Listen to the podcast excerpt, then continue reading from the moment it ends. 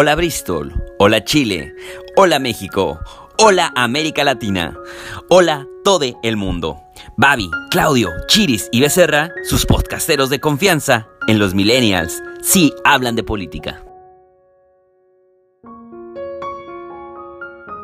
Yo soy Babi. Hola, yo soy Florencia. Yo soy Marjorie.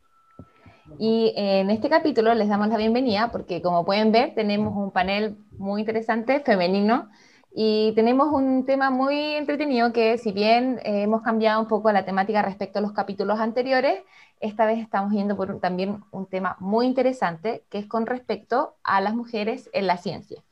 Para eso tenemos a una gran, muy honrada, o sea, estamos muy honrados de tener a la gran invitada, a, a Feña, Fernanda Álvarez, eh, quien es profesora de la Universidad de Concepción, geóloga, eh, ella se desarrolla también harto en el área de la petrología.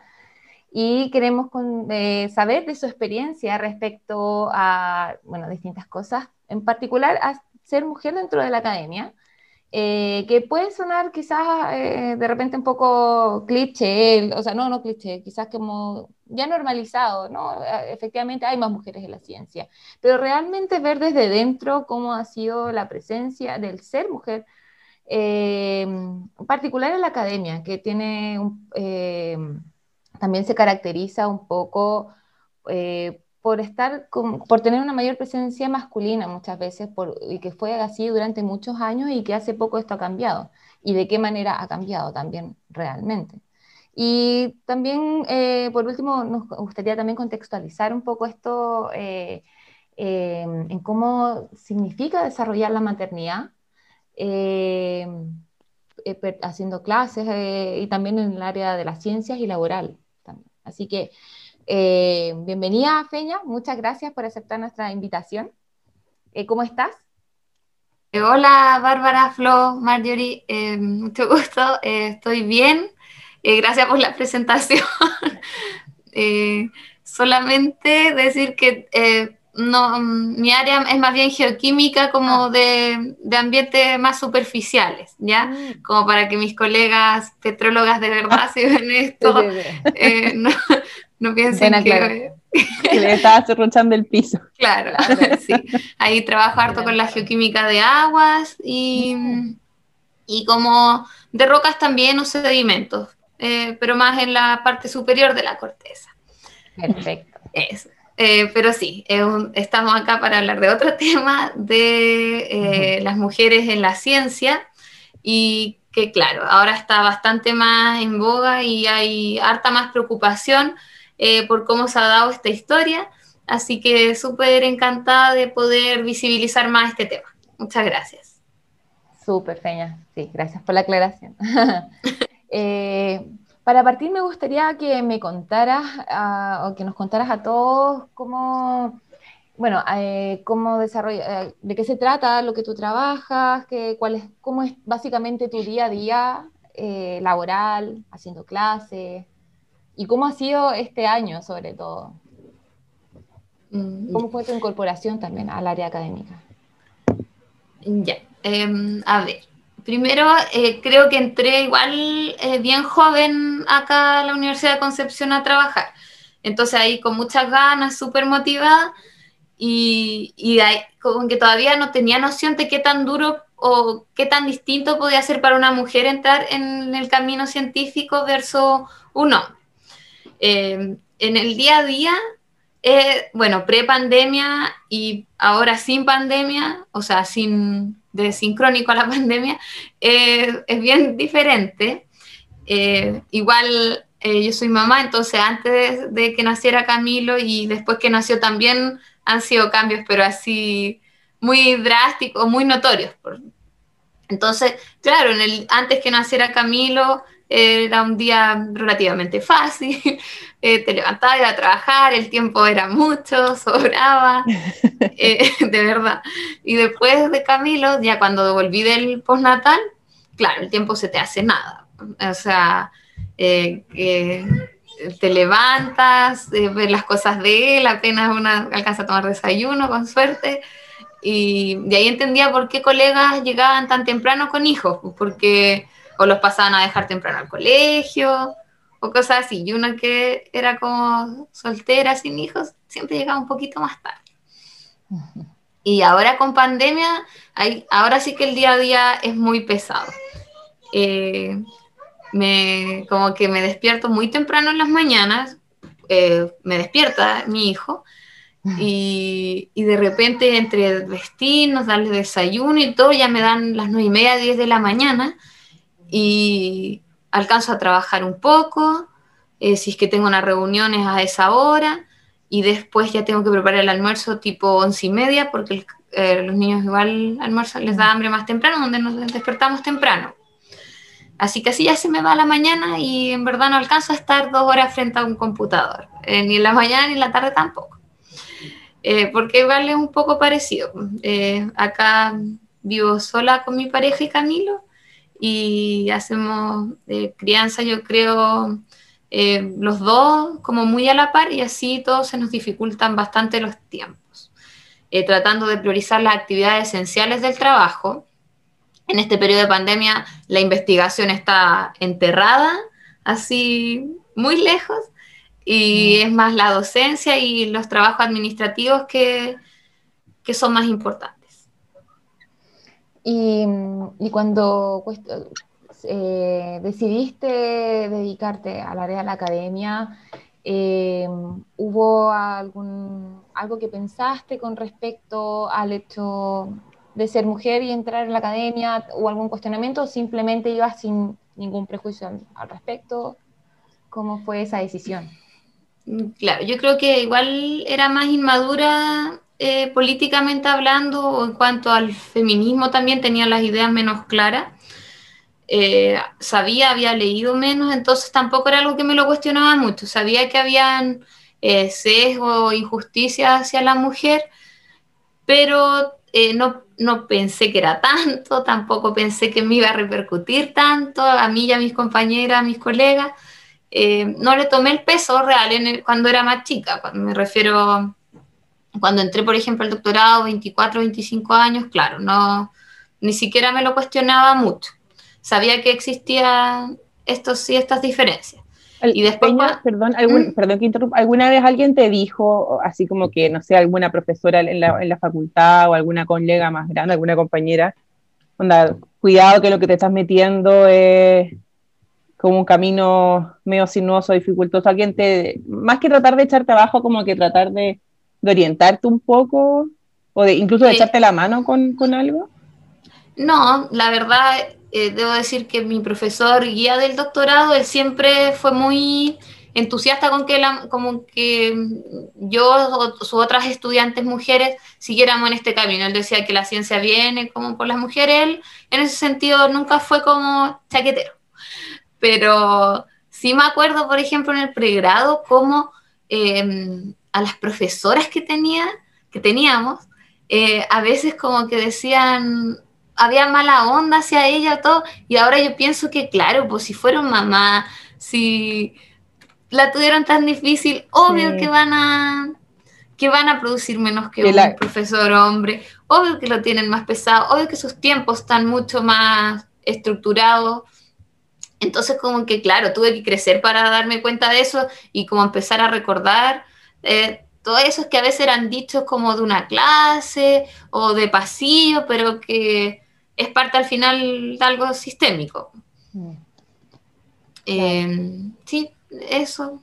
Pero de motivación, al menos eh, una vez que ya entré en la carrera del doctorado, o sea, en el posgrado, eh, sí recibí apoyo al menos de mi grupo de trabajo, bastante, de mis compañeras, compañeros y profesor. Súper. ¿Y, qué te motivó a, a hacer un doctorado? Ay, eso, eh, yo era, Pregunta yo, sí, es que como que hay muchas personas que tienen claro que quieren seguir una carrera científica desde muy eh, mm. pequeñas, me refiero ya en la universidad. Eh, ese no fue mi caso propiamente tal. como que siempre me gustaba estudiar o investigar, pero también no tenía claro si quería o no seguir una carrera científica, entonces como que todo se fue dando en el momento. eh, ya dije, no quiero entrar a trabajar todavía, pero fue más como porque no quería entrar a trabajar y quería seguir estudiando. Y por eso entré más al doctorado, no porque estaba segura de que quería seguir una carrera científica.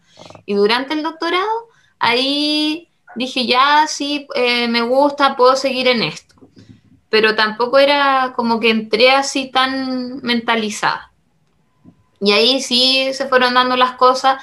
Eh, yo también creo que, que, tuve harta suerte de eh, cómo me tocó trabajar y cómo se dieron los tiempos que después pude quedar, em, eh, postular una plaza, ser seleccionada como em, con, muy, con muy buen timing, digámoslo así, como que no estuve en ese limbo que muchas veces estamos en carreras científicas que cuesta demasiado encontrar eh, una plaza. Sí, porque de repente te salió, o sea, sale una oportunidad y no sé, no has terminado el doctorado y no tenéis cómo, no podéis, o sea, podéis postular, pero no vaya a cumplir los, los, requerimientos básicos para el trabajo.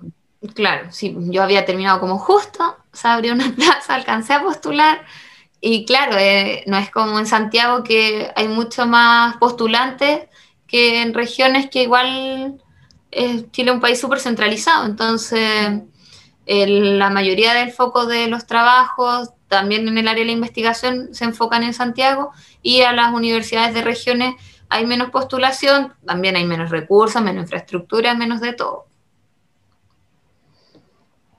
Y Feña, tú mencionabas de, que mm, lo que sí igual te llamaba, si bien no, no, fue una decisión de siempre dedicarte a la docencia y la investigación, pero, pero sí el gusto por la ciencia. Eh, ¿Te acuerdas de algo particular en que tú hayas eh, notado ese gusto por la ciencia? ¿Qué te motivó? ¿O tenías también algún modelo a seguir, alguien? Eh, ¿Cómo fue tu camino por el gusto por la ciencia para llegar finalmente a ser académica e investigadora? Igual, yo creo que muchas de las mujeres que estamos en la ciencia eh, nuestra sociabilización con roles de género tan sexistas que hay eh, no fue tal, porque, eh, por ejemplo, claro, yo nunca fui mucho de jugar con muñecas, tenía a mi hermano mayor súper cerca, entonces salíamos a la naturaleza, jugaba a la pelota, tampoco, em, o sea, como que de ahí viene una sociabilización quizás más masculina también para mí, no en el no en el sentido así mm, que se puede entender normalmente, sino que eh, podía jugar al aire libre, cosas que a muchas niñas como que se les prohíben a muy temprana edad, porque se pueden ensuciar, eh, que, que, con ropa incómoda, como cosas tan simples que al tiro te van marcando desde la niñez caminos separados. Sí. Entonces, en ese sentido, yo creo que desde muy chica, eh, debido a la sociabilización que tuve y que por suerte tenía un hermano hombre mayor, porque si hubiera sido mujer quizás es distinto. Eh, entonces yo quería ser como él, jugar con él, estar con sus amigos y, jugar Lego, jugar Mecano, como todos esos juguetes que igual van incentivando ahí el, mm. pensamiento. Eh, para mí yo creo que eso eh, significó mucho porque a temprana edad ya me gustaba armar cosas, me gustaba salir a explorar, mirar con lupa cositas, eh, pero así como hitos más puntuales no, sí creo que es súper importante la sociabilización que uno tiene en la infancia. Eh, y me pasa que con colegas que he hablado también o estudiaron en colegios en general no municipales, sino que particulares que incentivan esos ámbitos también, pues más científicos.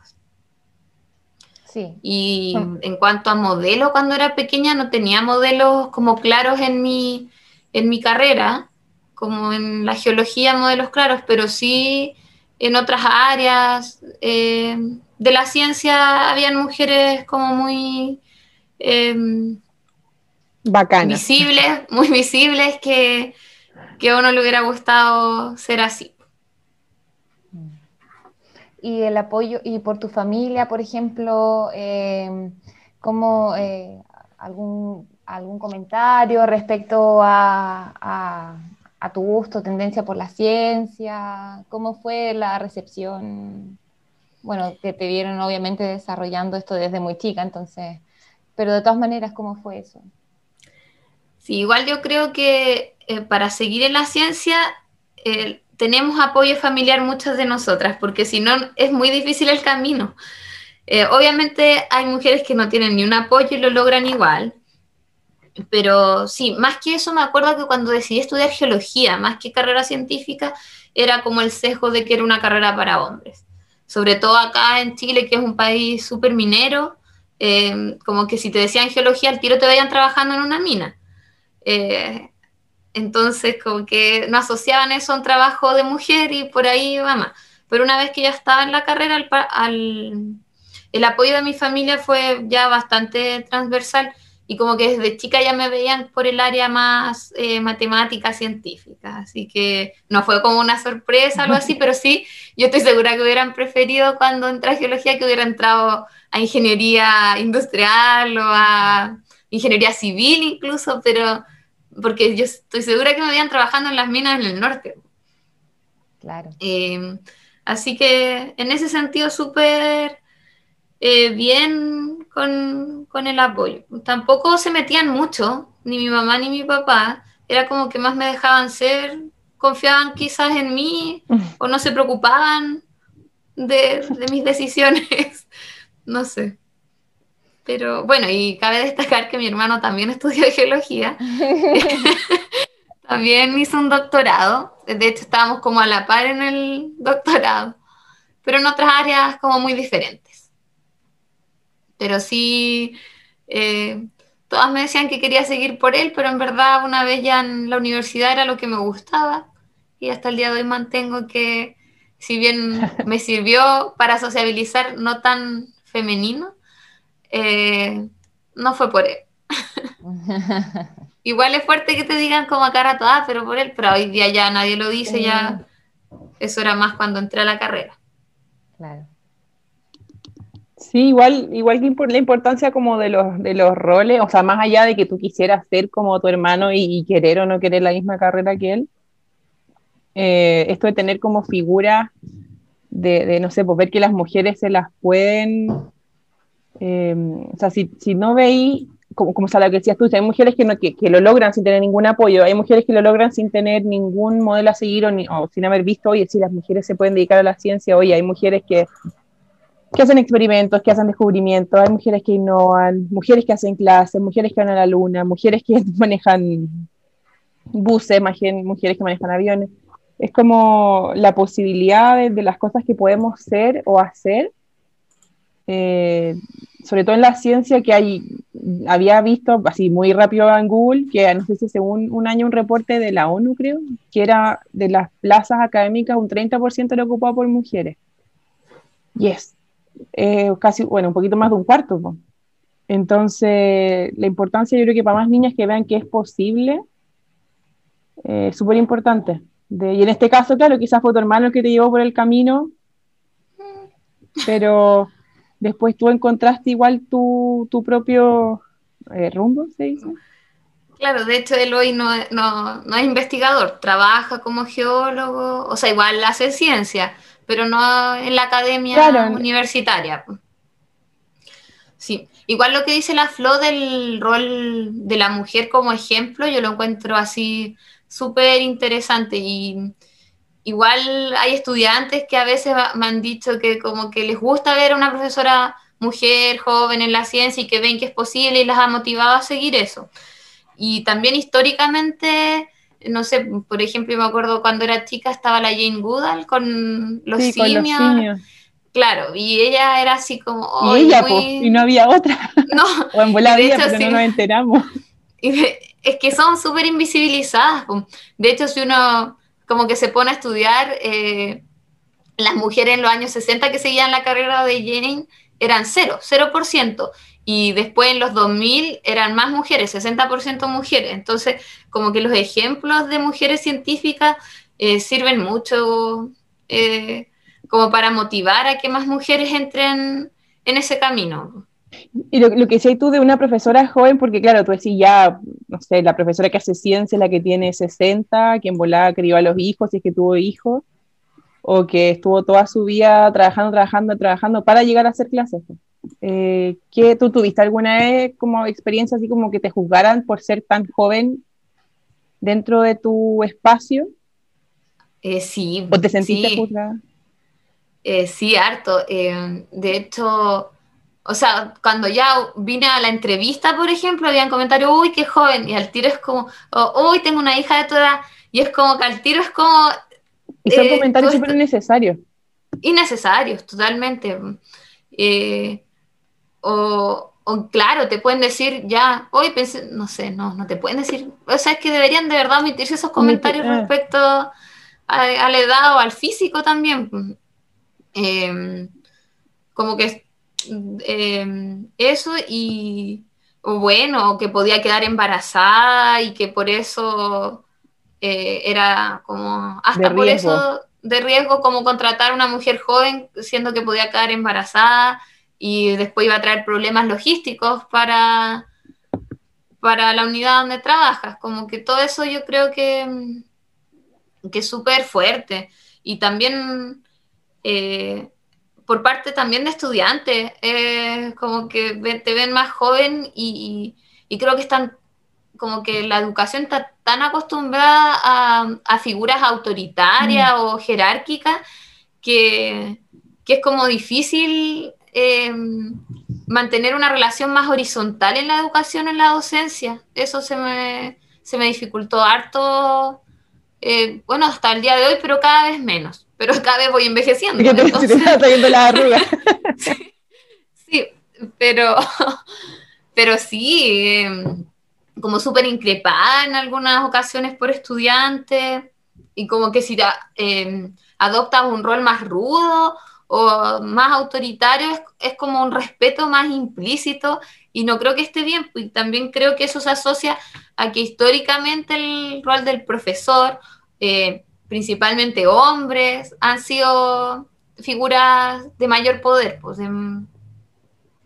así que sí, la edad y el ser mujer sí me ha traído así como bastantes juicios, yo creo, o prejuicios y juicios en lo que ha sido mi carrera en los últimos cinco años. Yo te pregunto, Fernanda, tú en tu universidad, en el lugar donde estás, ¿con cuántas otras eh, colegas estás?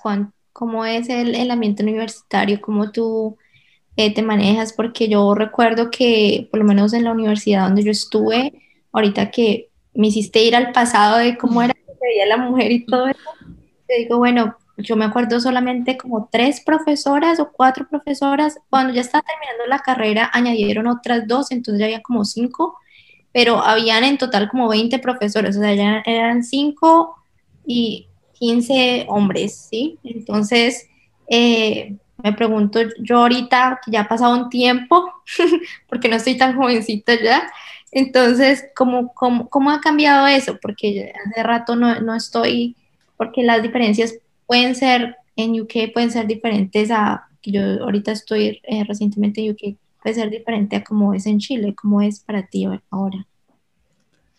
Mira, en particular en mi departamento somos 15 em, docentes y 5 mujeres, ya que, em, a ver, déjame, sí, somos 5 de, de 15, o sea, igual estamos en minoría. Eh, sin embargo, es una de las unidades con más mujeres porcentualmente hablando. Y cuando presentaron a las contrataciones nuevas en la facultad, porque estamos al alero de una facultad más amplia, em, éramos más de 10 personas y yo era la única mujer de la Facultad de Ciencias Químicas. Eh, entonces, eh, si bien se ha avanzado un poco, cada vez hay más mujeres, todavía está muy al debe, yo creo, eh, la ciencia con nosotras. Eh, como que cuesta harto llegar al lugar y, y, también, por ejemplo, en mi caso, en, en mi unidad, eh, tres de las profesoras son ya de más edad y hay una más un poco, o sea, relativamente joven, la Vero, que tiene, ay, no quiero, pero 40 años quizás un poquito más, ¿ya? Y claro, ella eh, era ahí la más joven y también cuando entró se vio enfrentada a estas cosas, pero eh, creo que igual hay ahora quizás más políticas que antes como para el ingreso de mujeres en la academia. pero creo que no son suficientes. Eso tiene que sí. Ah, perdón. No, no, no, yo creo que tenemos la misma pregunta. Las tres. De hecho, sí. Que si algún tipo de, de, política para impulsar el rol de la mujer, no el rol para proveer más plazas o más eh, oportunidades dentro del área académica, hay un tipo de discriminación positiva. En la Universidad de Concepción, que yo sepa, no, al menos no en mi facultad, eh, no. Eh, quizás como criterio de desempate, sí. En la Universidad de Chile está el programa de equidad de género, que ese sí, sí contrata exclusivamente mujeres, que se llama PEGA. No sé ahí si la, Bárbara quizás puede contar un poco más, pero en el fondo es que una estudiante se va a hacer un doctorado como ya con la plaza eh, asegurada o, a prueba, más que asegurada. Entonces vuelve, tiene esa plaza y está en un periodo, eh, pero solo para mujeres. Eh, y los distintos departamentos de la Universidad de Chile postulan a ese programa, que es en Buchev, mejor dicho, en la Escuela de Ingeniería y Ciencias. Ahí sí está un programa. Pero en la Universidad de Concepción, eh, no que yo sepa. y, eh, por, lo, por, lo, menos en geología, allá en la U de Concepción has notado, o no sé si has visto los números, como un mayor ingreso de mujeres, o en la misma facultad de química, como que estén aumentando. ¿De estudiantes? Sí, de... sí, sí, no, pero de, estudiantes. En la facultad, la verdad, eh, no, no, lo tengo claro, pero en la carrera de geología en general es dentro del área, de las áreas de ciencias, está bastante más equiparada que otras carreras, sobre todo que las físicas y matemáticas. Mm. Pero en las áreas químicas eh, sí, o biología sí se va quizás un poco más a la par. Yo soy bióloga, aquí hablando con tres geólogas puedo dar el testimonio, y en, en biología sí somos un poquito más, más mujeres en términos de estudiantes, ¿sí? De profesores como yo digo, cuando me acuerdo de ese tiempo, sí, todavía como tú, 5 y 15. Pero, pero de estudiantes sí éramos casi que igual, inclusive habían como un 60% éramos mujeres y solo 40%, porque pues se toma la biología como pues una, eh, como los animalitos y bueno, y entonces la gente tiene como esa perspectiva, las que no realmente conocen qué es biología. Entonces sí, creo que esa puede ser de pronto la, la, ciencia que es un poco diferente respecto a las químicas, la geología y matemáticas, especialmente física. Yo igual tengo la impresión de que en Bochef a biotecnología, química, se iban más mujeres que al resto de las carreras, pero es como solo una impresión, no, no tengo los números como para decir, más que a civil, no, no sé si civil, pero más que a matemática o computación. Sí, pero es, es, lo que dice, ah, no, sí, es que eso mismo estaba pensando que en general yo estudié en un colegio de mujeres los últimos tres años del colegio, de, mi etapa escolar eh, y precisamente al área que más se iban todas era hacia la biología, en el área de física, bueno, y química en segundo lugar, pero el área de física, matemática, siempre ha sido como, eh, ha tenido como menor presencia femenina en general. Eso, de hecho, como ustedes lo van mencionando, me, causa mucha curiosidad porque se ve también luego en la universidad y a nivel profesional aún más todavía. Como que al parecer a la sociedad le ha sido más fácil como incluir a la mujer en el área de la biología y la química más que en las físicas y matemáticas, como que siempre se ha visto eh, muy, muy marginado o sesgado eh, esa otra área de la ciencia. Em, igual se va agudizando desde que eres estudiante, quizás está más a la par. Después en el posgrado, quizás todavía 50-50 en esas carreras, pero doctorado se agudiza un poco más, postdoctorado, investigación, eh, academia y después proyectos. O sea, en proyectos, olvídate acá en Chile, es aberrante, aberrante como, como no hay mujeres en los proyectos grandes, eh, digamos, núcleos, institutos milenios, Fondap, no casi no hay mujeres directoras. Eh, y... Sería interesante ver los números de las mujeres que postulan, no sé si uno puede acceder a eso. Eh, no, pero, o sea, sí, sí se puede acceder. En verdad, igual a esos proyectos de mayor envergadura postulan menos mujeres.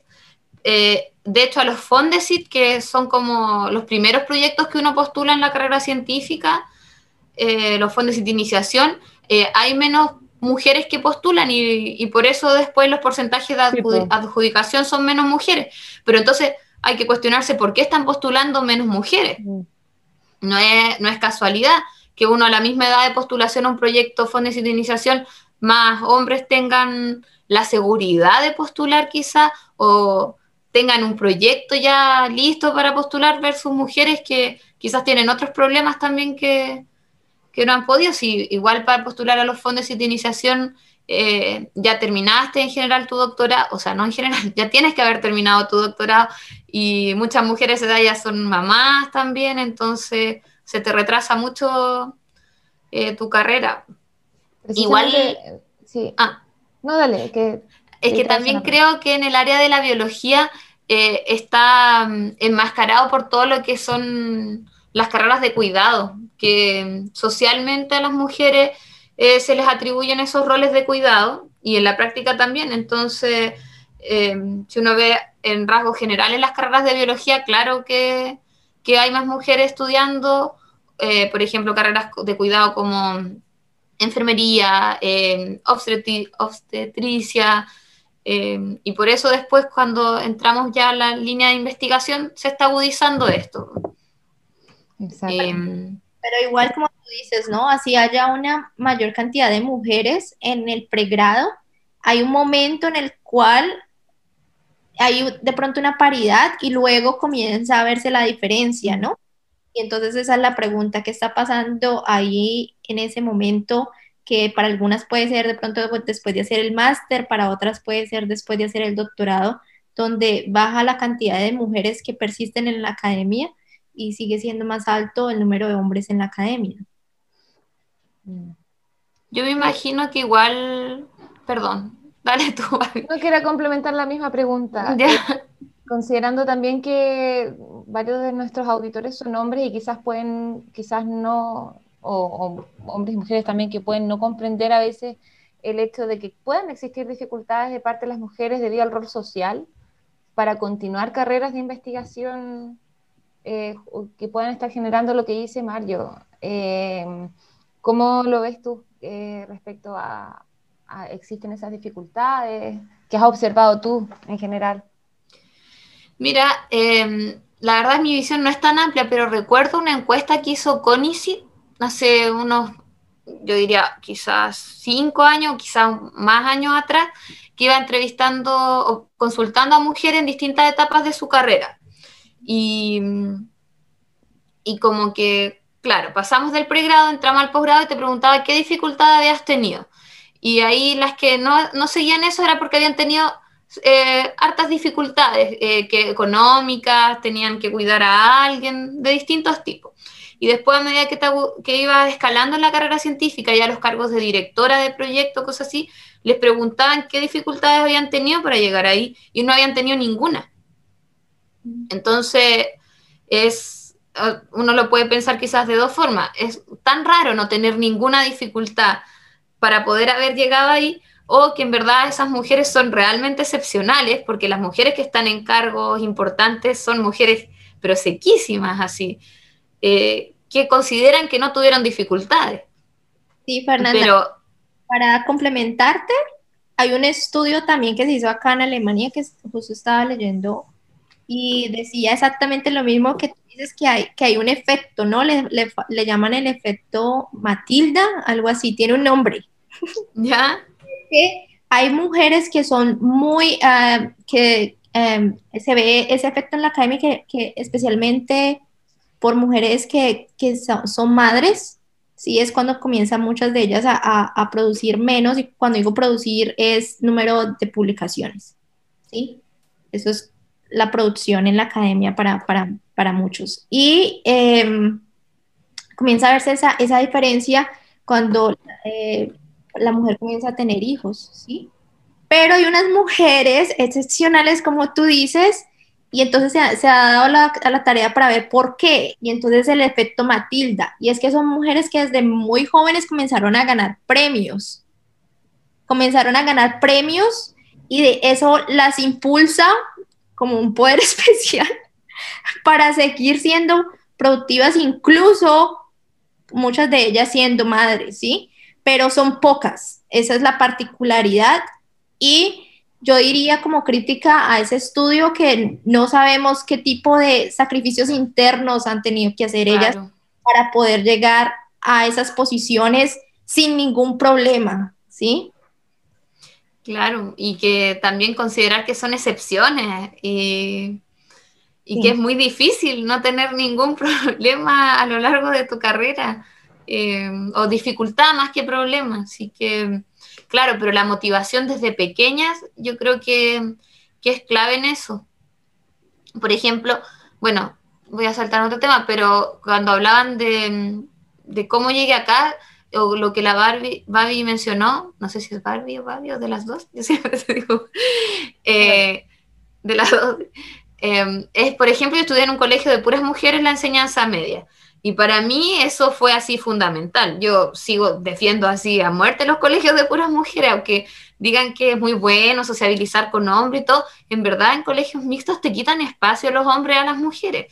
Si yo tuviera una hija, de verdad no la, no la metería en un colegio mixto, a no ser que el colegio tuviera una política eh, no sexista, de equidad y de preparación, porque yo estudié en colegio mixto antes, sé cómo no tienes espacio, sé cómo te mandan un taller de vestuario y a los hombres a un taller de electricidad, eh, cómo no podéis jugar en la cancha, o sea, de verdad, eh, el estudiar en un colegio de mujer la enseñanza media y como poder tener un desarrollo entre comillas más libre, porque los colegios igual son bastante estructurados. Sobre todo estos municipales masivos son súper estructurados pero sí el poder desarrollar tanto en los espacios físicos, en los talleres, eh, tener el apoyo de mujeres, como que nadie te, acá en Chile ocupamos el término chaquetear, que es como tirar para abajo, como, como estar excavando un poco tu, tu base. Eh, creo que eso es súper potente. Así que sí, yo soy defensora de los colegios de puras mujeres. y creo que también es importante esa formación que justo antes de entrar a la universidad para poder seguir en, en una carrera. Y en cambio para los hombres es un poco contradictorio porque creo que a los hombres le hacen bien los colegios mixtos. Eh, y como mamá de un hombre, de un niño, como que voy a velar para que él no, claro, no caiga en este sistema patriarcal y no, no oprima eh, a sus compañeras desde temprana edad y nunca, ojalá. yo no creo que sea contradictorio, porque, o sea, como, como lo dices tú, como está la sociedad ahora, necesitamos que los hombres aprendan a vivir con mujeres. Y como todavía los hombres no saben cómo vivir con mujeres, las mujeres hay que cuidarlas. Nos tenemos que cuidar. Claro, eso, porque claro, idealmente llegando ya como al fin del patriarcado, claro, no me importa un colegio mixto, súper, pero yo tuve la experiencia eh, de, que me mandaran un taller de vestuario y yo, claro, hoy día me puede encantar la moda, no sé, todas esas cosas, pero en ese momento igual era súper arbitrario esa división. Tú no elegiste y a ti te mandaron por ser mujer. Sí, claro. Oye, Seña, desde tu perspectiva, o sea, ¿por, qué crees tú que es importante la promoción de las mujeres en la ciencia? ¿Qué es lo que nosotras como mujeres podemos hacer con nuestros conocimientos en ciencia, em, como nuestro trabajo en el día a día, pensando como para hacer del planeta un lugar mejor, pensando que ese sea como el objetivo último de todos nuestros trabajos? Uy, qué difícil pregunta, súper difícil. O Mario, no sé, tú también tu experiencia como mujer en ciencia, o la Barbie también. O sea, yo he leído algunas cosas porque desde, no sé si a ustedes les pasa, a mí siento que me cuesta mucho verlo desde adentro, como que, como que uno tiene tan normalizado todo que... Pero escuchaba, por ejemplo, el otro día que desde cosas como el aire acondicionado, que hay un estudio que determina cuál es la temperatura más cómoda en una oficina, por ejemplo, para poner eh, con el aire acondicionado. Y ese estudio se hizo en base solo considerando hombres. Sí. Por eso que la mayoría de las veces las mujeres que tienen obviamente eh, una temperatura distinta de, de confort, eh, finalmente se quejan porque les da frío, porque el estudio ni siquiera consideró mujeres, o sea, en un espacio, en un mundo donde la mitad son mujeres, el estudio no, no la consideró. Entonces, yo creo que la ciencia, viéndolo desde esa parte de afuera, eh, el, el, que una mujer científica aporte, obviamente genera resultados, en, viendo específicamente en ciencia y tecnología, finalmente cómo se aplican en la sociedad, cosas mucho más literalmente aplicables. Porque los mismos medicamentos. Los mismos Me acuerdo que era, era como, ay, creo, no sé, creo que era la aspirina. O, los efectos secundarios de los medicamentos también. Em, sí, yo eh, el 2018 en el Congreso hice una presentación con mi hermana que... Em, que también es bióloga. No, no, es química. Eh, pero es feminista, activista y mm, hicimos una presentación sobre la perspectiva femenina en el desarrollo científico. Y claro, la ciencia está construida eh, como en su base, como que yo diría que el método científico es patriarcal. Es como eh, que la inserción de las mujeres en la ciencia con una visión diferente puede cambiar toda la estructura de la ciencia. En el caso de geología, por ejemplo, las áreas típicas, tectónica, eh, regional, igual están dominadas por hombres. Y si uno ve como las áreas más quizás como novedosas, algo así, es donde mujeres acá en Chile están empezando a incorporarse. Igual hay que siempre creo que tener en contexto que el hemisferio norte y el hemisferio sur, porque esa es otra diferencia súper grande que tenemos las latinas y latinos. ¿Ya? Y lo que decía la, la Bárbara de los estudios, eh, me acuerdo que los ataques al corazón, por ejemplo, eh, todos los síntomas que nosotras conocemos son los síntomas típicos de, hombres. Pero yo me acuerdo que en una presentación, sin ser eh, médico ni nada, pregunté, eh, me acuerdo que busqué los síntomas em, y los nombré en la presentación y nadie sabía qué enfermedad era, qué podía ser. Y claro, pues son los ataques al corazón en mujeres y lo que pasa es que los estudios eh, del año 82 era uno, el otro del 97 y el otro del 2000, o sea, 2000 tampoco tan antiguo, los sujetos del estudio eran miles de hombres, 22.000, 15.000, no sé cuántos mil hombres. Y no habían mujeres en esos estudios que estudiaban los síntomas del ataque al corazón en los humanos. Entonces, claro, ¿qué tiene que pasar? Entrar eh, mujeres a la ciencia para empezar a construirla de forma diferente en nuestra área está um, eh, Tharp, Mary Tharp, no sé si lo ubican. Creo que, es inglesa o no. Sharp. Sharp, ah, eso. No, no sé si es Sharp. Ah, espera, si la puedo buscar rápidamente. Que es la de los fósiles, creo. ¿O no? No fue la que No, no, es Mary Tharp. Es Mary ah, Tharp. Ella fue la primera que descubrió la grieta en el Atlántico y como que todos sus estudios fueron base para desarrollar la tectónica de placas después. Tenía una maestría en geología y en matemática, pero nadie la reconoce como, como mm, pensadora de la tectónica de placas. Y fue súper invisibilizada como por su grupo de trabajo y quizá eso pasa, quizás hoy no tanto, pero sí en todos los inicios de, o quizás pasa harto también aún. No, yo creo que pasa harto. Salió, hay una película, no me acuerdo cómo se llama, nada que ver con la ciencia, pero de cómo, o sea, cómo históricamente los hombres le han robado como el copyright a las mujeres. Entonces, tanto caso de, de, hacer como propio algún trabajo o de simplemente tomar la idea de una persona, seguirla desarrollando. ¿Por qué? Porque tenéis más tiempo, no estás cuidando cabros chicos, no estás limpiando la losa, no estás limpiando la casa, tenéis todo el tiempo para trabajar en tus poemas, en tu película, en tu escrito, en tu investigación. Em, claro, y esta era una película, creo que una pintora que pintaba ojos grandes, algo así. Quizás que me estoy confundiendo. ¿A ti te suena? La vi. Y claro ah. que el pintor parece que tomó como suyas las obras del, de la esposa. Firmaba, eh, firmaba, con el nombre de él las obras de la esposa. Ah. Entonces, ahí, o sea, ahí está literalmente robando la propiedad intelectual. Em,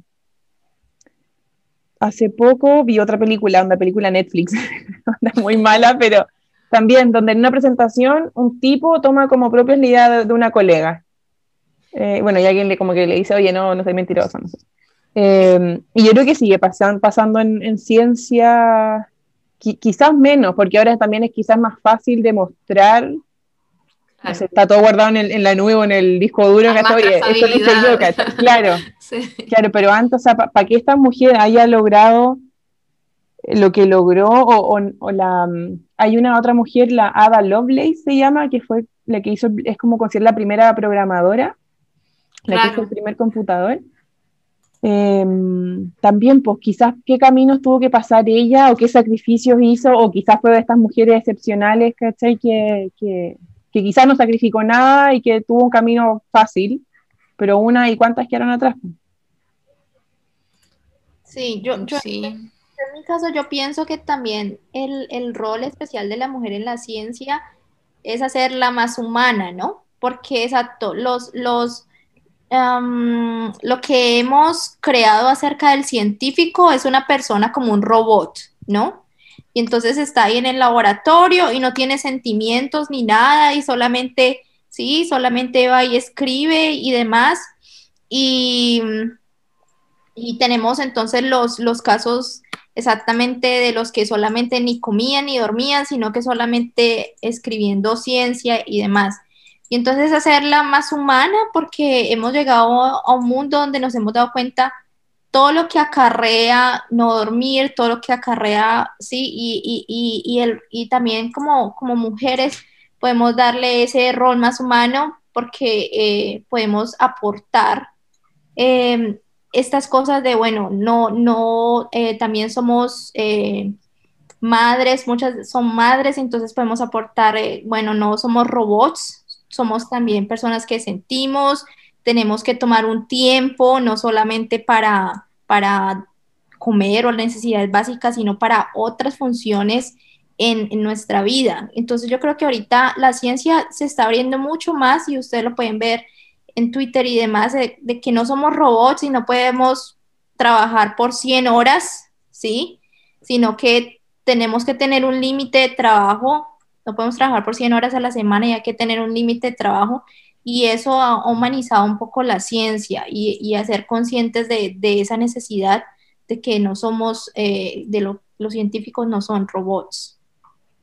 Em, sí, eh, los valores que, que tiene la ciencia, porque igual yo creo que uno clave es la colaboración en la ciencia también, que va súper de la mano con lo que decía Mario, de del cómo entregamos una visión distinta, porque hasta ahora la ciencia igual es, un, área súper competitiva.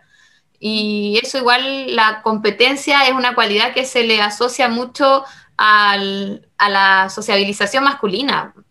Eh, a nosotras eh, tenemos más desarrollado en términos generales, siempre, no estoy diciendo que los hombres no sean colaborativos, pero sí nosotras eh, podemos aportar más en eso y para mí es fundamental, por ejemplo, crear redes de colaboración entre mujeres, redes de investigadoras. Creo que todo eso igual puede ayudar a darle una visión distinta a cómo abordar problemas científicos. Y también en cosas prácticas, que cómo funciona día de una mujer te va a entender mucho mejor en el trabajo que, que un hombre. Y, bueno, hay tantas cosas también eh, de los modelos eh, que decía la Flo de Netflix. Me acuerdo que vi una serie hace poco que se llamaba Campito eh, de Dama, que es del ajedrez, y leía después una nota que, mm, que desde que salió la serie había aumentado la inscripción de niñas en el ajedrez, pero no sé cuánto por ciento, más de un 100%, o sea, era, no me acuerdo, pero 400% era así demasiado aparte de la venta de tablero y todo eso, pero en el tema mm, de mujer-hombre había aumentado mucho la, mm, la inscripción de mujeres. De hecho, salió como uno de los campeones de ajedrez diciendo que los, los em, campeonatos en esa área no deberían ser mixtos, ya que, claro, no es, o sea, perdón, deberían ser mixtos en esa área porque es algo que ocupa ahí el cerebro, no, no físico, donde sí yo encuentro que se hay diferencia. Sí, y yo. Eh, yo no sabía que eran.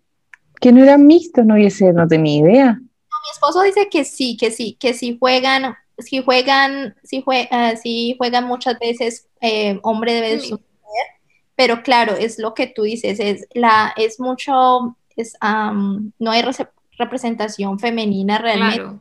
entonces los rankings de las mujeres, porque tienes que tener un ranking para jugar cierto tipos, como viste en la serie, cierto tipo de torneos, ¿sí? Y entonces si tú no tienes el ranking, no puedes, no puedes ir. Y, y me imagino que exactamente eh, hay ciertos espacios que han sido eh, asumidos solamente por hombres y que han dejado muy poca eh, representabilidad y muy poca visibilidad a las mujeres.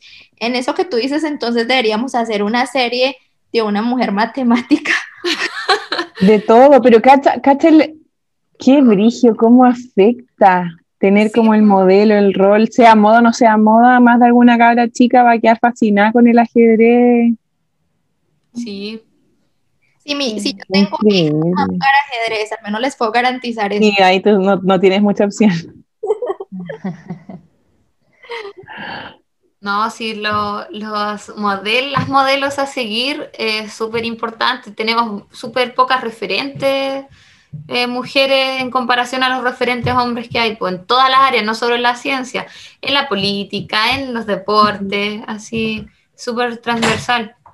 Es que claro, mientras no exista, mientras, no exista como eh, mayor equidad en la sociedad, es- se hace demasiado necesario tener modelos género. Ay, hola Camilo.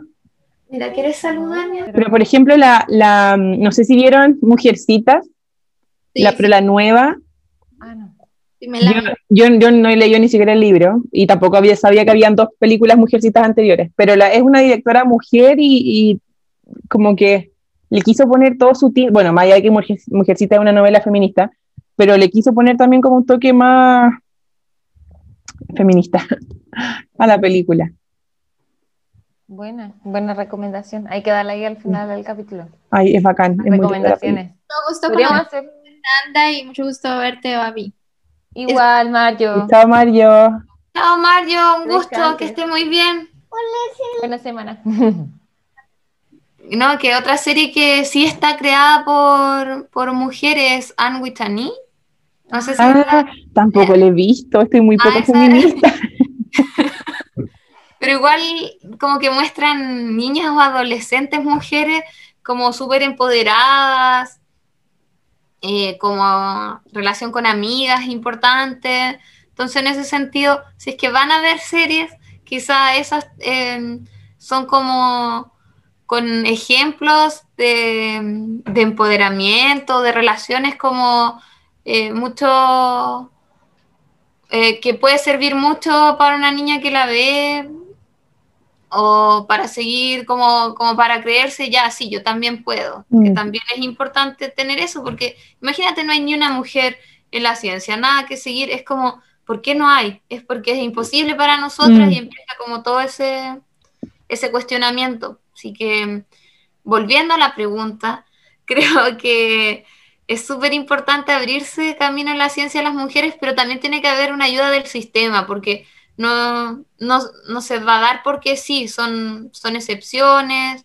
cada, cada vez hay más espacio, pero igual sigue costando y al haber más mujeres, más niñas se van a motivar o van a ver que es posible y van a tener al menos la libertad o la opción de poder elegir qué, qué camino seguir. Ayer, ayer creo, ayer antes de hablamos con Claudio que su profe, o una de sus profesoras guías del doctorado, ella no sé si toma exclusivamente estudiantes mujeres, pero sí al menos en su mayoría, y es porque, claro, pues ella como mujer en la ciencia tiene como, no sé cuántos tiene, 60, 70, eh, sabe lo que le cuesta a las mujeres, pues entonces ella desde su posición, pudiendo, lo, lo hace. Toma mujeres para ser como el trampolín o, ayudarlas un poco. Eh, y que también considero que es importante, pues, de- desde las mismas, y, es claro, pues es un granito de arena el que puede hacer, pues ya tampoco está en posiciones de, ahora ya no, de dirigir proyectos masivos o grandes donde pueda ser como un, a decir, un trampolín para aumentar el ingreso, pero al menos da poquitito. Pero son gestos súper importantes, yo creo. Sí. Eh, yo cuando entré eh, no, no, lo, no lo tomé tan rápido eso. Eh, por ejemplo, en el primer terreno fui con puros estudiantes hombres que fueron los que se interesaron en el tema y, y- y mostraron motivación. Pero después eh, ya opté por el segundo año que fui a terreno de investigación, ir con puras mujeres. O no lo, este año no he tenido tiempo de aplicarlo, pero en, en, la bibliografía que uno da para leer en los cursos debería hacer el trabajo de buscar autoras y autores. De que hubiese paridad también en, en la bibliografía. En los trabajos de, en los cursos de proyectos que tomo también, paridad, ahora en las memoristas, también estoy con paridad, paridad al menos. Pero mm, es una carrera en que ya hay eh, hartas mujeres, entonces uno puede trabajar así con paridad y hay otros profesores y profesoras que también están aplicando eso, al menos lo hemos conversado. Que creemos que, ¿Con son profesores y profesoras? Sí. De, del departamento donde trabajo, que si bien son políticas que uno puede encontrar pequeños gestos, yo creo que igual eh, apuntan o dan buenas señales como para que se vaya masificando o reiterando. Claro, o sea, porque eso mismo después quizá otro departamento de la, de la escuela lo ve, después quizás pasar algo de escuela, quizá algo después de, del, del no, pues la U de Consejo como un solo campus, ¿no? No, no, está el campus Chillán también y en Los Ángeles hay ah, y claro, que, que en 10 años más quizás llegue a ser algo de, de como política, bueno, no sé si de años, pero políticas de Las escuela. universidades del, del Consejo de Rectores. Claro. Sí, Pero cuesta, de verdad que cuesta. Por ejemplo, yo este año, si bien tenía la intención de dar en literatura mitad y mitad, me ha sido imposible dedicarle el tiempo, encontrar, porque hay menos mujeres en la ciencia, entonces cuesta más encontrar papers de mujeres. Sí, pues ya ahora está con el tiempo súper acotado. Sí, claro. Eh, la pandemia para las mujeres, para las mamás en general, no solo la ciencia, yo creo que va a marcar un antes y un después. Así, para los papás que están comprometidos con la crianza, también creo para las personas que estamos criando va a ser, va a pesar para lo que viene, me parece. Como que deberían haber eh, políticas, por ejemplo, en los proyectos, considerar em, la baja en la productividad que hablaba Mario antes de irse que todo se mide en productividad científica, en publicaciones, y va a haber una sequía de publicaciones para las mujeres así mm. súper relacionable o correlacionable a lo que es la pandemia y los cuidados. Y después mujeres con hijos aún más bajo los números, yo creo. Sí, de hecho ya hay estudios publicados del impacto, no me acuerdo si salió. Publicados por hombres, estudios hechos por hombres o hechos por mujeres. No, no, pero eran estudios que confirmaban esto que decimos del impacto, no me acuerdo, pero en revistas así importantes. Eh, Feña, ¿y cómo, ah, justamente con respecto a esto, cómo ha sido tu experiencia eh, como académica y mamá? Y sobre todo ahora con la pandemia.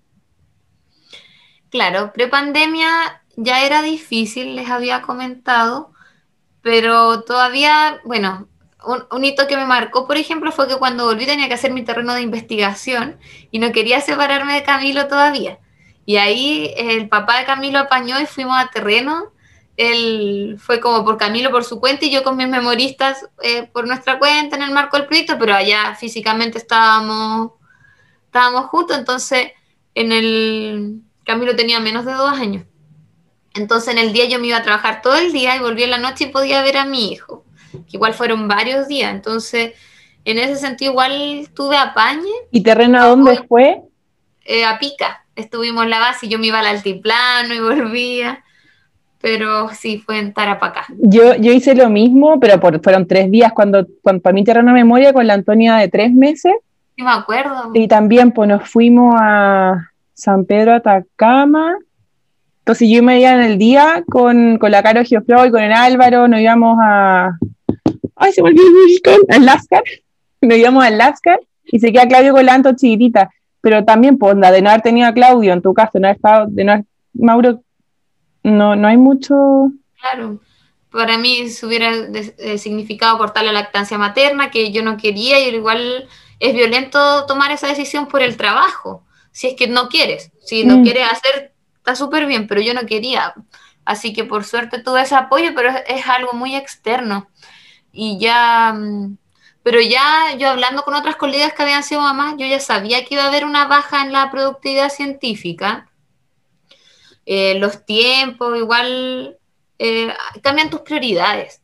Eh, al menos para mí con la maternidad cambiaron mis prioridades y em, tenía una reunión que no era indispensable o algo así, podía posponerla, lo hacía, por ejemplo. Entonces, o si hay trabajo que podía esperar, uno lo hace, que en el caso de la docencia y la investigación, la docencia como que se la debes a otras personas, entonces eso no lo pospone. Por eso se pospone principalmente la investigación propia. Y ya con la pandemia, yo creo, yo creo que se acentúa así eh, todo mucho más. Pero eh, sí creo que, que, es compatible la carrera científica con la maternidad, pero es imposible rendir como en las dos un 100% tiene que haber algo que, tienes que, dejar de lado. Hay que hacer sacrificio, hay que hacer priorizar. claro. Sí, eso. No, eh, como que esa imagen de la supermujer que la hace toda, yo no creo que sea muy, muy buena. No, ahí me carga. yo, yo creo que es sobrevalorado. Es que el ser supermujer, de hecho, a mí personalmente me aterra mucho esa parte de ser mamá y creo que también por eso lo postergado por el miedo a cómo enfrentar eh, precisamente eh, el, el, tener que dejar cosas de lado y el que me vea finalmente sobreexigida para tratar de inconscientemente ser esta super mujer que te la pone en la sociedad como, eso es, eh, como esta es nuestra versión de equidad, la, la super mujer super agotada. sí. Y como que te ponen como esa la, la visión de equidad actual y en realidad no es, sigue siendo súper eh, injusto y poco eh, equitativo finalmente.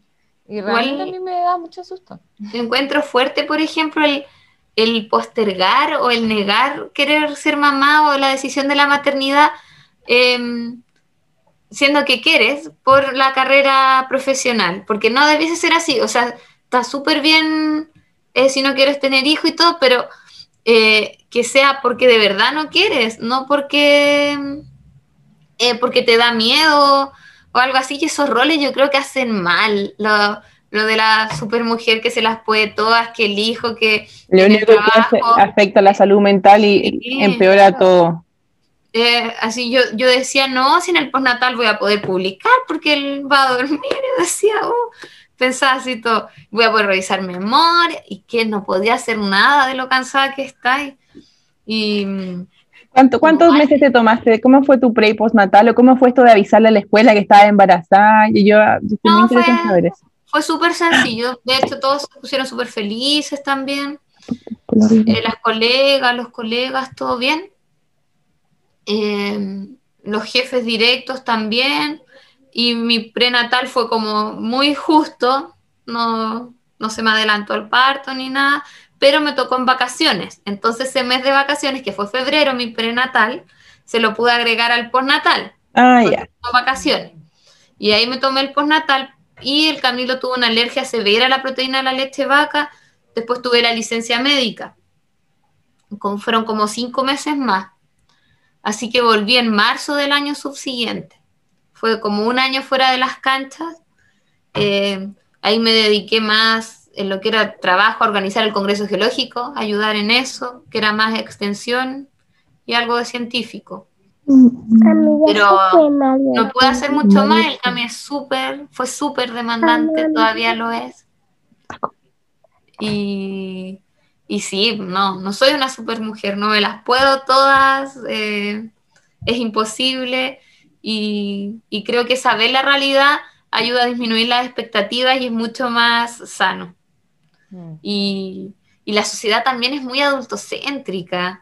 Es como que siempre en segundo plano los niños, es como ya que entre luego a la sala cuna.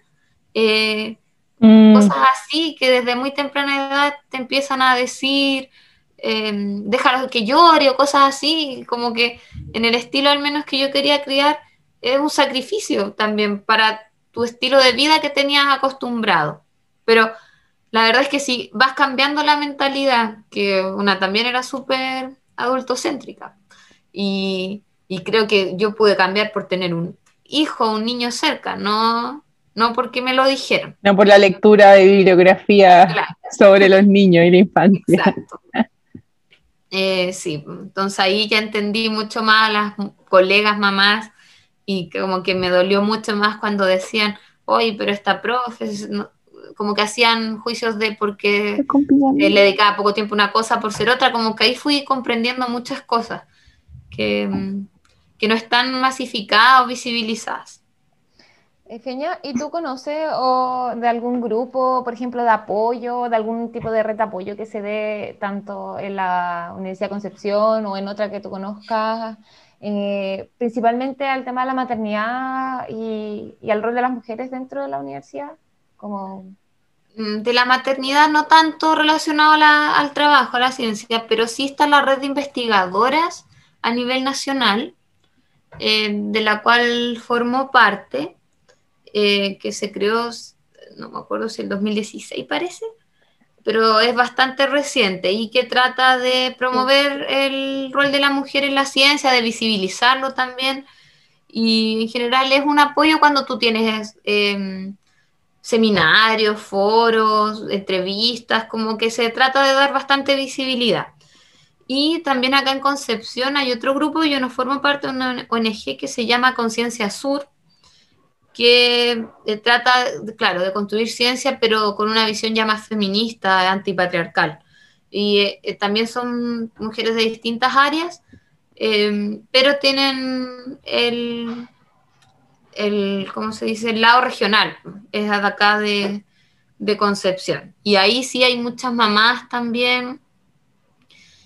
Y claro, que es trabajar con mujeres, aunque no sean de tu área, saber la vivencia de mujeres que han pasado por lo mismo, como que ayuda mucho para la salud mental, creo yo, como, como que te baja las expectativas, las revoluciones. Así que creo que son importantes estas redes eh, de mujeres para mujeres. Sí, yo estoy de acuerdo con, con Lola Peña, más porque quizás con, o sea, con la maternidad hay muchas cosas de las que no se hablan, quizás te van a decir, oye, vaya a dejar de dormir, vaya a estar cansada, pero eso es como lo más negativo que te dicen, ¿no? Te dicen que de repente vaya a estar así como, ¡ah! Sáqueme este cabrón chico encima. Em, y que hablamos con amigos que así como, ¿por qué no se dice? Pucha, será porque no queremos contar la realidad como es, así que si yo, la, la, vergüenza la población va a disminuir. Em, claro, puede ser uno, sí, igual es como triste decir, oye, te regalaría a mi hijo por un día, ¿cachai? Pero yo creo que todas las mamás lo vemos más de un día. Eh, pero claro, como esa, como ponerle nombre a las, emociones, a los sentimientos, a las vivencias, el, el puerperio también es súper intenso, a algunas mujeres les toca más intenso que el otro, la depresión postparto, cosas de las que no se habla mucho y claro, pensando en que hay, hay, un trabajo al que vuelves y que es un trabajo que te exige al mil por ciento, eh, para la salud mental claramente es, como negativo no poder conversar de esto y, es lo que decías tú, Feña, de los espacios para conocer otras realidades y que de repente pueden ser eh, muy similares a la que uno está pasando, como mamá, como profesional, como académica, como docente, eh, se generan redes de apoyo, se generan, o sea, al final esto es como vínculos de, de, que aunque sean vínculos, no sé, virtuales, ahora sobre todo con la pandemia, pero de que uno no está sola, pues más allá de que tenga pareja, familia, pero la pareja o la familia no está en tu posición.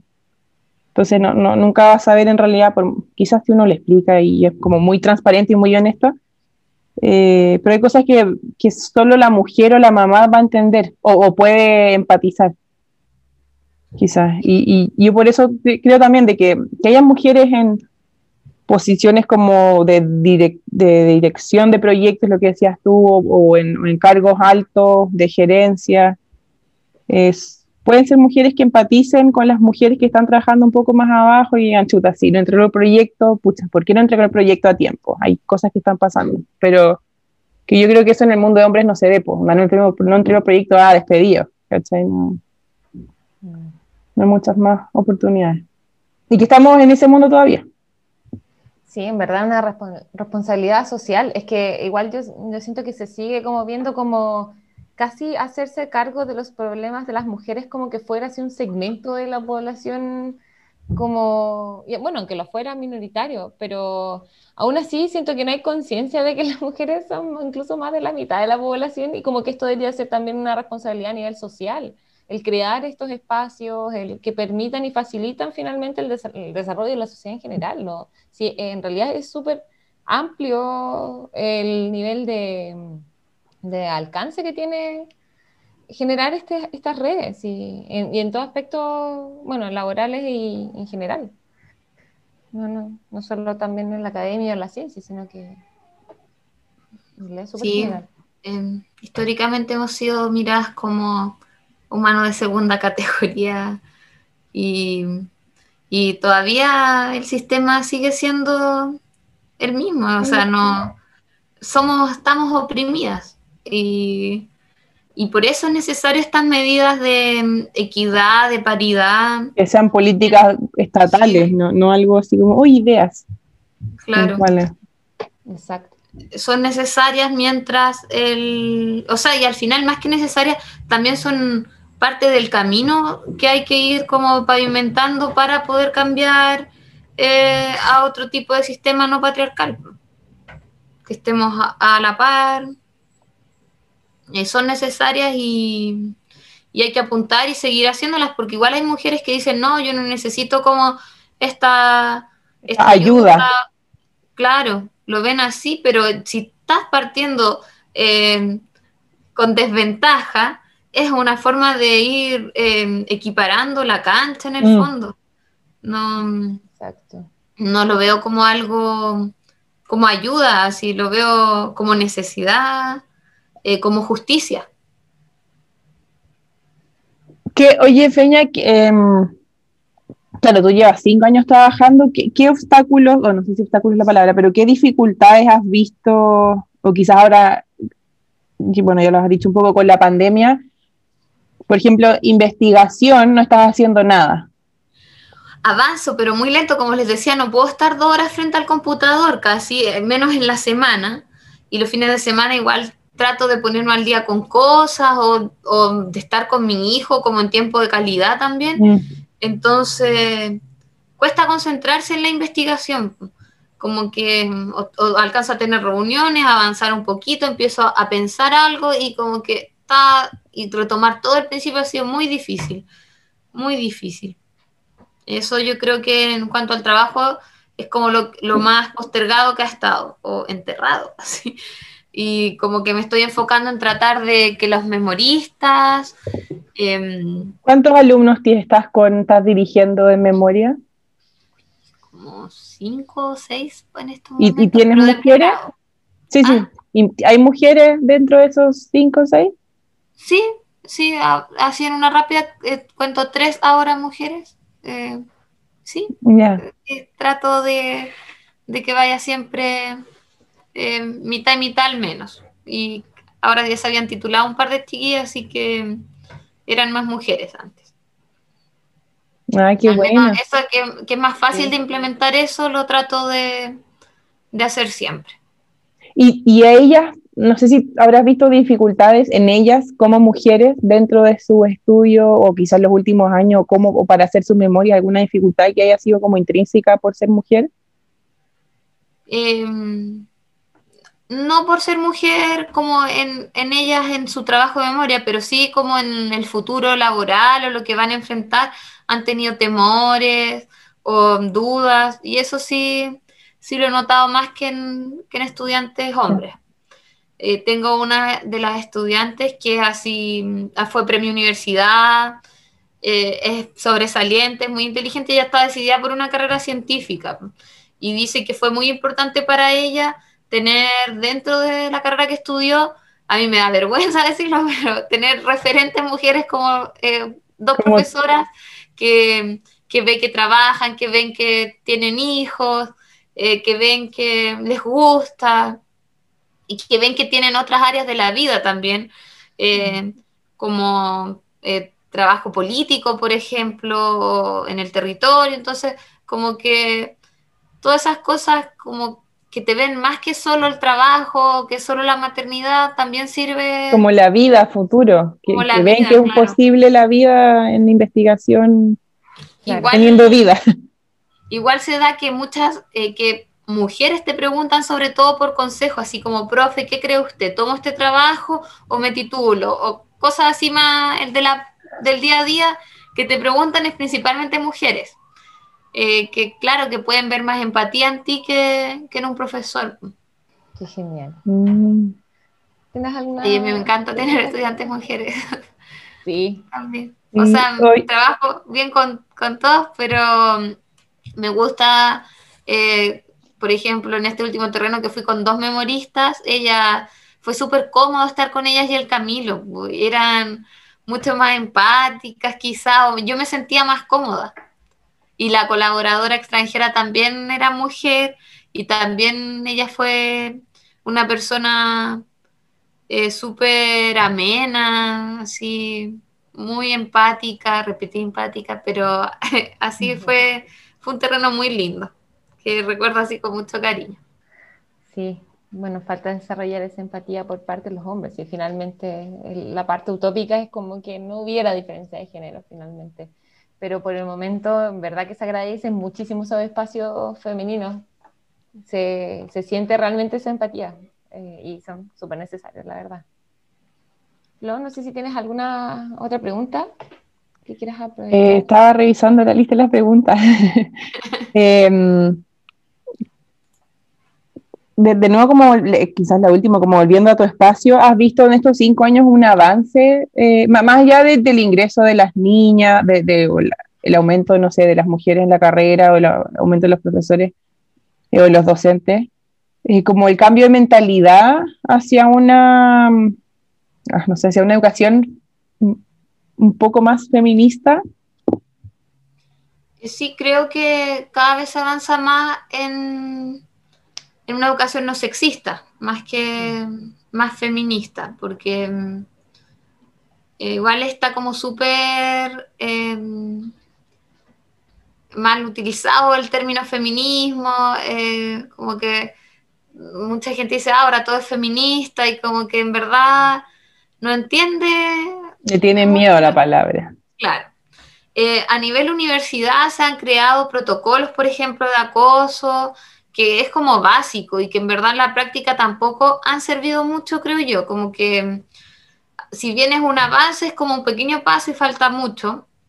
También se han creado secretarías de género por parte de las estudiantes, em, se han creado en la universidad, eh, ¿cómo se dice?, unidades de, de género, eh, pero en el trabajo práctico o al menos que yo he visto, es bien poco, poco el avance. Por ejemplo, en las evaluaciones siguen siendo las mujeres sistemáticamente peor evaluadas que los hombres a nivel universidad. Eh, siguen, siguen sin haber criterios en la evaluación de si fuiste mamá, eh, siguen sin incorporarlo muchas universidades, eh, pero sí veo a las estudiantes y eso, y a los estudiantes también como mucho más conscientes de los problemas y, como que en ese aspecto creo que es súper importante. Eh, en cosas tan simples como en el terreno, por ejemplo. Em, como que antes nadie consideraba, por ejemplo, que las mujeres menstruamos en terreno. Y si no tenía agua potable, imagínate la incomodidad que es eso, qué terrible. Y como que ahora, bueno, algunas profesoras y profesores consideran eso, y si tenías agua por día y estáis menstruando, te dan más agua, como cosas así tan simples, pero que para una mujer en la carrera igual son son súper, aparte que la menstruación es un tabú, entonces son súper invisibilizadas, súper incómodos. Y creo que así con esas pequeñas cosas sí se, va avanzando, eh, quizás en nuestra carrera y en otras, en, en otros problemáticos, aspectos como eh, relacionados al ámbito mismo que tiene la carrera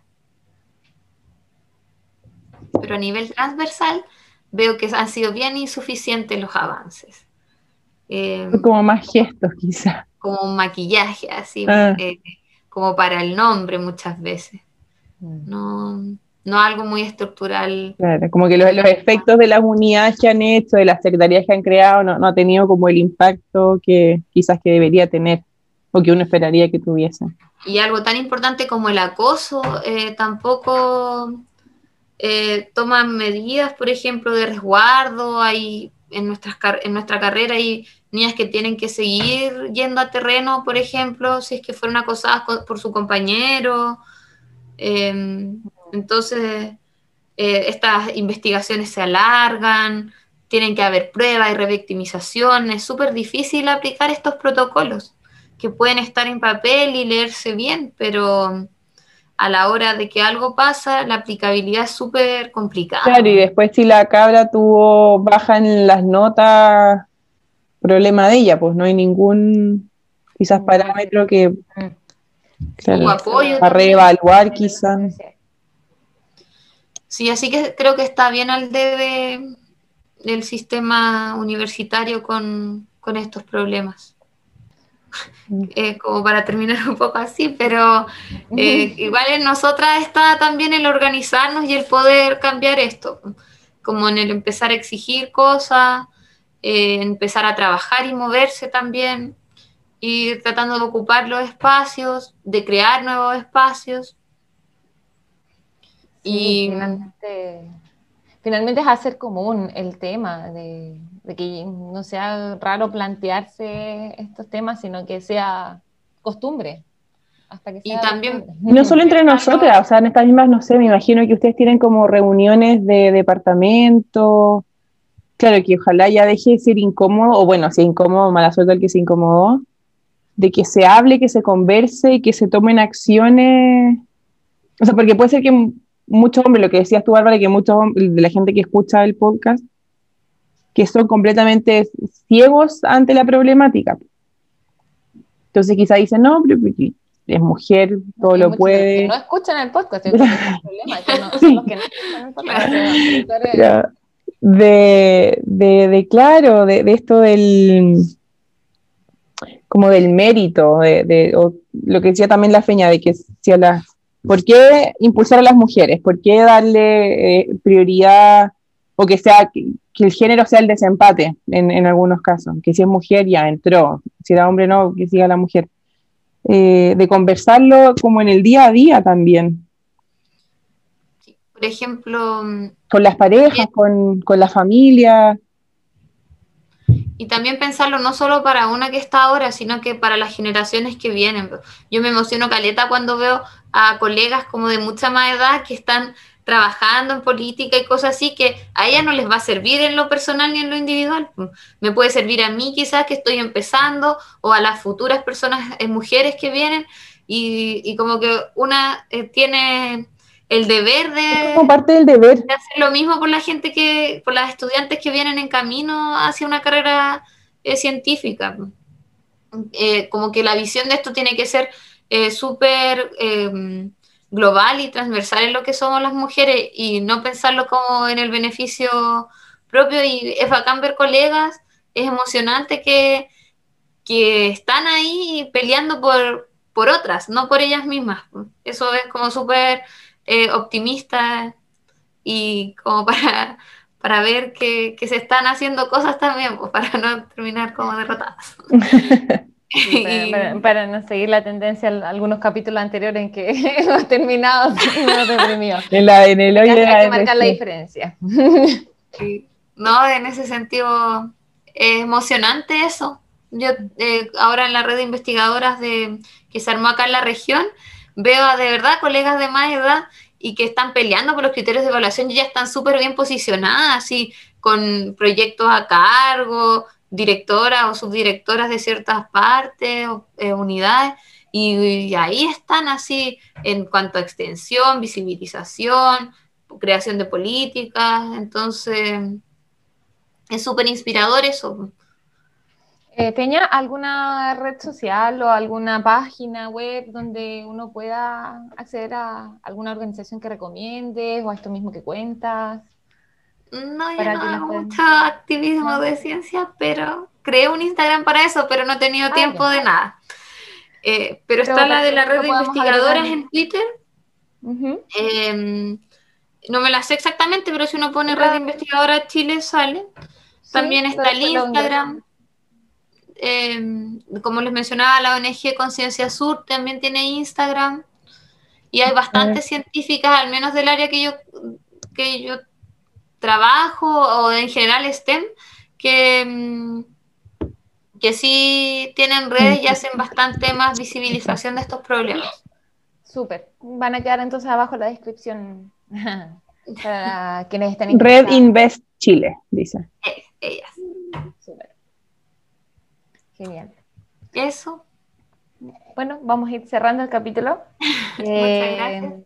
Tomo primero la palabra en agradecerte, Feña. mu- Muchas, muchísimas, muchísimas gracias por, por estar en este capítulo. Realmente ha sido súper interesante y yo siento que es súper necesario conversar estas cosas, así que agradezco personalmente tener esta instancia que hayas participado y de verdad tu, tu experiencia eh, ayuda mucho a conocer también desde otros puntos de vista que a veces no siempre están presentes en el día a día eh, de cómo la mujer se ha posicionado en la academia y ver también un poco la realidad del asunto, más allá de lo que se puede proponer como, como que está ocurriendo, cuál es la, la realidad de ello. Así que te agradezco muchísimo, muchísimo tu participación. Flo, no sé si quieres. Sí, igual, Feña, le, le decía a Claudio, muy rico verte. Bueno, a las dos, pero la Babi la vi el otro día de un ratito, pero sí, muy rico verte. Muchas gracias también por, bueno, por invitarme acá a estar reemplazando a, a Claudiño. Em, Que sea sí, yo sí, sí, yo creo, yo, yo en mi caso, me, claro, yo alcancé a estar metida en ciencia y fue también como priorizar y dije, no, como que hay otras cosas que puedo hacer, un poco media perdida ahí por la vida, pero tengo igual experiencias cercanas de mujeres en ciencia y que les ha tocado más duro que la cresta. Entonces, sé, sé que puede ser súper difícil y que hay que hacer sacrificio. Y al final yo creo que la mujer siempre hace sacrificio, aunque no somos conscientes. Y que, que bueno que se pueden hablar de estos temas con gente que está ahí, en, en el meollo Exacto. del asunto. Sí. Así que muchas gracias, Peña. No, gracias a ustedes por invitarme. Eh, la invitación inicial la hizo el Claudio y yo le dije que no iba a estar en un panel de puros hombres, que me rehusaba y que al menos fuera paritario. Paritario. Sí, y aún mejor fuimos puras mujeres, lo encuentro para hablar de este tema que nos atañe a nosotras principalmente, aunque es un problema de sociedad, pero somos las afectadas. Así que mmm, las principales afectadas, porque mejorarlo no nos va Como a ayudar protagonista. Sí. Claro, va a ayudar a todas y todos. Así que feliz de haberlas visto también, chiquillas, de haber conocido a la Mario, que no la conocía, de haber podido hablar y creo que me explayé mucho, así que eh, disculpen. Maravilloso, muy, no. No, muy larga, en verdad esto me, me, gusta harto discutirlo, visibilizarlo, ver otras opiniones de mujeres también. Y feliz, así que si vuelven a tocar temas parecidos a este, eh, me sentiría muy halagada de estar invitada de nuevo. Contamos y que rico verlas y ver que estén bien. Gracias. Eh, bueno, también aprovechando esta temática, los dejamos invitados al siguiente capítulo que va a estar súper interesante. Vamos a seguir con temáticas relacionadas, en este caso, la identidad de género. Eh, va a estar súper entretenido. Uh. Tenemos también un invitado increíble y seguimos con puros grandes invitados, así que no se lo pierdan. Muchas gracias también por escucharnos. Eh, que tengan una muy buena semana a todos, todos. que estén muy bien. Chao. Chao. chao.